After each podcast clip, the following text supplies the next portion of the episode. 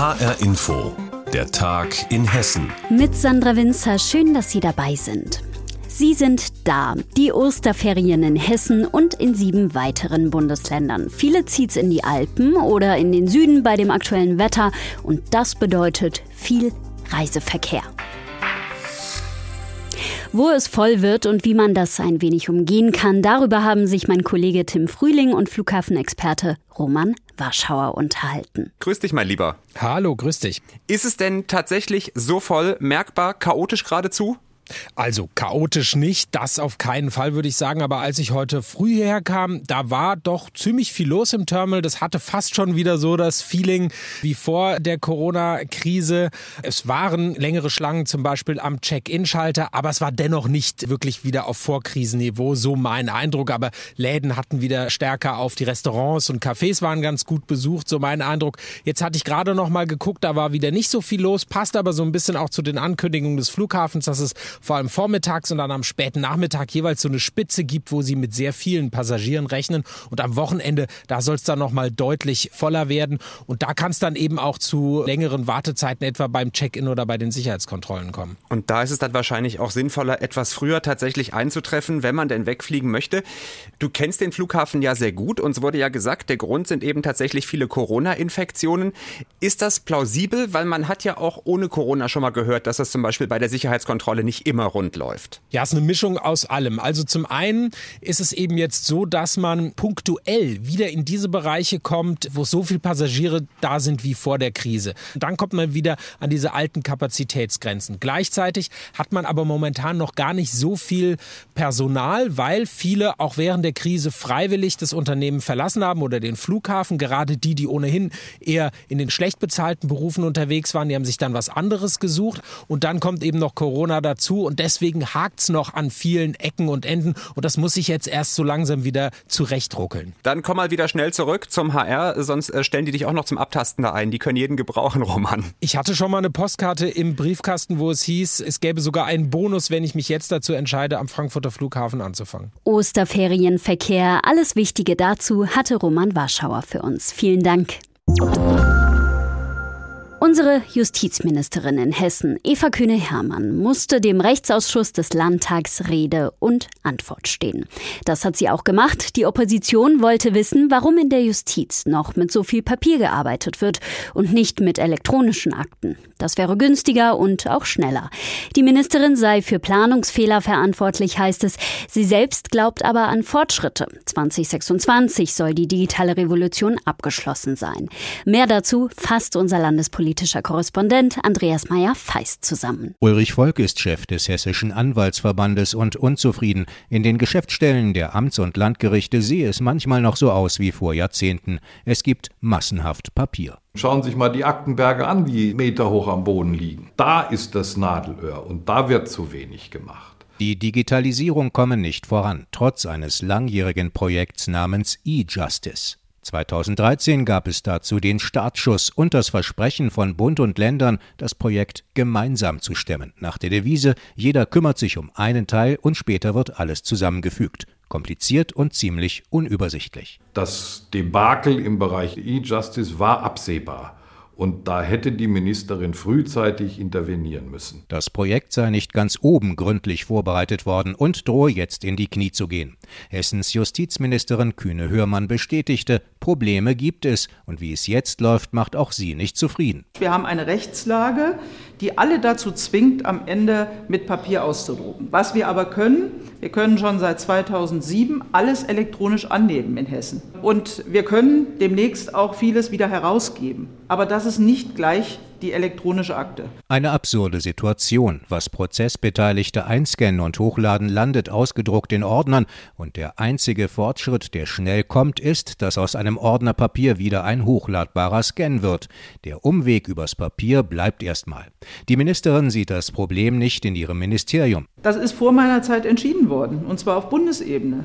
Die Bundesjustizminister, und 2013 war Herr Maas noch zuständig, haben entschieden, dass sie das auseinanderfallen lassen. Trotzdem hält SPD-Fraktionschef Günter Rudolph die Justizministerin für nicht mehr tragbar. Zu viel laufe schief, zu wenig Richterinnen und Richter und dann auch noch Korruptionsfälle in der Staatsanwaltschaft. Fehler sucht sie grundsätzlich nur bei anderen Personen und äh, den Personalmangel, den Skandal um den Oberstaatsanwalt und jetzt das Desaster, die Einführung der I-Akte mit exorbitanten Kostensteigerungen, das reicht. Die FDP-Rechtsexpertin Marion Schardt-Sauer warnte vor einem Abstieg der hessischen Justiz, zumal der Landesrechnungshof das Vorgehen der Landesregierung schon kritisiert hatte.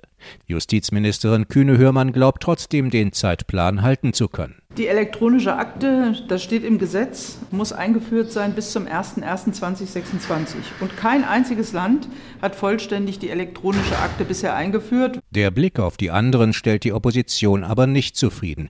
Sie will wissen, wie es schnell vorangeht mit der Digitalisierung in der hessischen Justiz. Kommt sie nun, die Digitalität in Hessens Justiz oder nicht? Andreas Meyer-Feist hat die Diskussion im Landtag zusammengefasst. Ja, und er hat stattgefunden, der Pflegebonus im Bundestag. Kritisiert wird er als Tropfen auf den heißen Stein, denn an der eigentlichen Situation von Pflegekräften ändert das nicht wirklich was. Grund genug für uns von HR Info auf die aktuelle Situation von Pflegekräften in Hessen zu schauen. HR Inforeporter Davide Didio hat's gemacht. Immerhin sind sich Pflegekräfte und Bundesregierung bei einer Sache einig. Es geht um Anerkennung für das, was die Beschäftigten in den Krankenhäusern, Altenheim und ambulanten Zentren während der Pandemie geleistet haben. Wie diese Wertschätzung allerdings aussieht, darüber wird gestritten. Bundesgesundheitsminister Lauterbach von der SPD hat gerade das Pflegebonusgesetz vorgestellt. Das sieht mehr Geld als Anerkennung vor. Für Krankenpfleger Mario Bandinelli aus Frankfurt bedeutet das konkret, er bekäme 1700 Euro vom Staat. 1700 Euro ist besser als nichts, würde ich für mich einfach mal sagen. Das ist halt meine Meinung. Aber was natürlich für die Pflege besser wäre, wenn eine grundsätzliche Gehaltserhöhung kommen würde. Da hat man langfristig was davon. Die 1700 Euro sind wie 170 Euro zum Beispiel im Monat und nach zehn Monaten ist weg. Grundsätzlich würde das aber keine Probleme lösen. Er sagt, dass es in den Krankenhäusern nach wie vor einen großen Personalmangel gebe. Zwar habe er sich an die aktuelle Situation mittlerweile gewöhnt, langfristig müsse sich das aber ändern. Grundsätzlich ist der Personalmangel immer noch da und es wird nicht besser, es wird eher schlechter im Moment. Ich habe halt Glück auf meiner Station, wo ich arbeite, sind wir ganz gut besetzt, aber das ist halt nicht die Regel sagt Krankenpfleger Mario Bandinelli. In der Tat sei es momentan nicht die Regel, dass eine Station gut besetzt ist, sagt auch Andrea Kiefer. Sie ist Krankenpflegerin und Vorsitzende des Deutschen Berufsverbandes für Pflegeberufe Südwest. Corona sorge immer noch für viele Ausfälle in der Belegschaft von Krankenhäusern und Pflegeeinrichtungen. Ein Bonus sei zwar gut, langfristig brauche es aber mehr. Was man machen muss, ist eben die strukturellen Probleme angehen. Es müssen die Arbeitsbedingungen verbessert werden. Es muss äh, das Grundgehalt nach oben gesetzt werden. Es müssen die Rahmenbedingungen einfach verändert werden. Und da hilft eben das Geld nicht. Es wäre ja auch schön, wir hätten alle mal eine Woche frei und könnten uns erholen, ohne Rufbereitschaft etc. zu haben. Das heißt konkret ein neuer Personalschlüssel, also weniger Patienten pro Pflegekraft per Gesetz. Der Pflegebonus wird auch generell kritisiert. Robert Spiller von Verdi sagt, dass er zwar erstmal zu begrüßen sei, aber so wie er jetzt aussehe, werde er nicht ausreichen. Der Bonus sei zu klein und komme nicht allen Beschäftigten zugute, etwa Therapeuten, Servicemitarbeitern oder Rettungssanitätern. Die Liste sei lang. Robert Spiller. Es gibt in dem ganzen komplexen Gefüge der Berufe die gemeinsam daran beteiligt sind, Corona-Patienten zu versorgen, keine Stelle, an der man sinnvoll begründen könnte, warum jemand den Bonus nicht erhalten sollte. Und alle waren über alle Versorgungsbereiche hinweg belastet, wenn sie Corona-Patienten über mehrere Wochen oder Monate versorgt haben. Deswegen muss der Bonus auch für alle Beschäftigtengruppen gelten. Die Beschäftigten und die Gewerkschaft sind sich einig. Neben mehr Geld müssen grundlegende Reformen her. Wie sieht es aus bei Hessens Pflegekräften? Passend zum Pflegebonus im Bundestag hat Davide Didio die Situation aktuell beleuchtet. Und wir blicken nach Bensheim. Da geht es um die Last Party of Diversity, die letzte Party der Vielfalt. Das ist der Titel einer Ausstellung, die ab jetzt im Museum Bensheim zu sehen ist. Der Künstler Dubravski, ein aufstrebender slowakischer Künstler, setzt sich mit Artenvielfalt und Genderdiversität auseinander. Seine Arbeiten waren zuletzt im Botanischen Garten in Bratislava zu sehen. Davor hatte er Ausstellungen in New York, Rom und Berlin. Jetzt also in Bensheim. Anne Vogel hat ihn bei seinen Vorbereitungen getroffen. Andrzej Dubrawski arbeitet. Der junge Slowake steht in den Kellerräumen des Museums Bensheim. Der Boden vor ihm ist übersät mit zerknüllten bemalten Tüchern, die es nie auf eine Leinwand geschafft haben. Darauf sind Marienkäfer, Kaulquappen, Sonnenuntergänge, aber auch Maschendraht und Industrieanlagen zu sehen.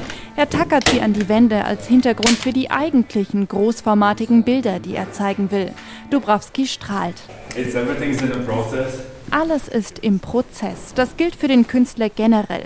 Dabei interessiert ihn die Biodiversität schon seit vielen Jahren. Doch während der Absolvent der Akademie der Bildenden Künste in Bratislava früher einen romantischen Zugang zur Natur hatte, ist der inzwischen einem aufwühlenden Beobachten gewichen. Als ich aufs Land gezogen bin, habe ich Probleme bemerkt. Ich habe begonnen, mich einzuarbeiten und zu beobachten, was um mein Haus herum geschieht. Vor allem mit der Landwirtschaft. Ich denke, die industrielle Landwirtschaft ist die größte Bedrohung für Biodiversität in Europa. Bei Andrei Dubravski werden Insekten plötzlich riesig. Auf Leinwänden von über zwei Metern Größe inszeniert er Raupen als Farbexplosion. Christoph Breitwieser als Leiter des Museums in Bensheim ist sichtlich begeistert. Ich finde, Andrei ist einer von den wenigen, die wirklich eine einzigartige Malerei im Moment vollbringen. Es ist figurative Malerei, es ist auch eine schnelle Malerei, aber sie ist nicht oberflächlich. Das zeichnet ihn schon aus und dann ist er auf der anderen Seite immer noch für mich so ein bisschen der kleine Junge, der eigentlich Wissenschaftler, Naturwissenschaftler werden will. Er hat also diese meine ich sehr positiv, diese Naivität beibehalten, diese Dinge zu beobachten, sie groß zu ziehen, sie sichtbar zu machen. Neben seinen Insektenbildern stellt Andrei Dubravski in Bensheim auch großformatige Bilder von Läufern aus. Sie sind nackt, über ihren Köpfen sind Hörner angedeutet. Dubravski erklärt. Es bedeutet, dass sie nicht 100% menschlich sind, vielleicht so, wie viele Menschen Fremde sehen. Oder, ich will jetzt nicht dramatisch klingen, wie Leute Schwule sehen. Und diese kleinen Hörner können für so etwas stehen. Andrei Dubravski selbst schlüpft gerne in andere Rollen. Manche Bilder malt sein weibliches alter Ego Nadja, erzählt er. Den Begriff Diversität findet er dabei eigentlich überstrapaziert. Für seinen Ausstellungstitel wählt er ihn dennoch, um ihn positiv zu prägen, mit einer Party der Diversität. Museumsleiter Christoph Breitwieser muss schmunzeln. André ist einfach wirklich schräg Er hat super Ideen, die einfach ihn auszeichnen, unterscheiden und das macht er mit einem Augenzwinkern, mit einer Verrücktheit. Und die ist gleichzeitig auf der anderen Seite wieder total seriös und zeichnet ihn eben als wichtigen Künstler aus. Mit dem Ukraine-Krieg hat das Kernthema Vielfalt von dem osteuropäischen Künstler Andrei Dubravski ungewollt an Dringlichkeit gewonnen. Denn der Mensch ist nicht nur zerstörerisch gegenüber seiner Umwelt, sondern auch gegenüber sich selbst. Nicht umsonst nennt Dubravski seine Ausstellung The Last Party of Diversity, aber eben auch das mit einem Augenzwinkern erklärt er, denn im Sommer wird er eine weitere Ausstellung in der Slowakei mit mit dem gleichen Titel haben. Es ist ein bisschen ironisch, weil man kann nicht eine letzte Party haben und eine zweite Ausgabe davon. Und selbst wenn eine große Party in den Ausstellungsräumen wegen Corona kaum möglich ist, hat Dubravski dennoch einen Wunsch, dass die Besucher die Ausstellung als Ort nutzen, um sich aufzuhalten und über Vielfalt auszutauschen. Last Party of Diversity, die letzte Party der Vielfalt. Ab sofort zu sehen im Museum Bensheim. Anna Vogel war dort. Ja, und das war der Tag in Hessen mit Sandra Winzer. Die Sendung finden Sie täglich auch als Podcast auf hrinforadio.de und auf hessenschau.de. Ich wünsche Ihnen ein wunderbares Wochenende.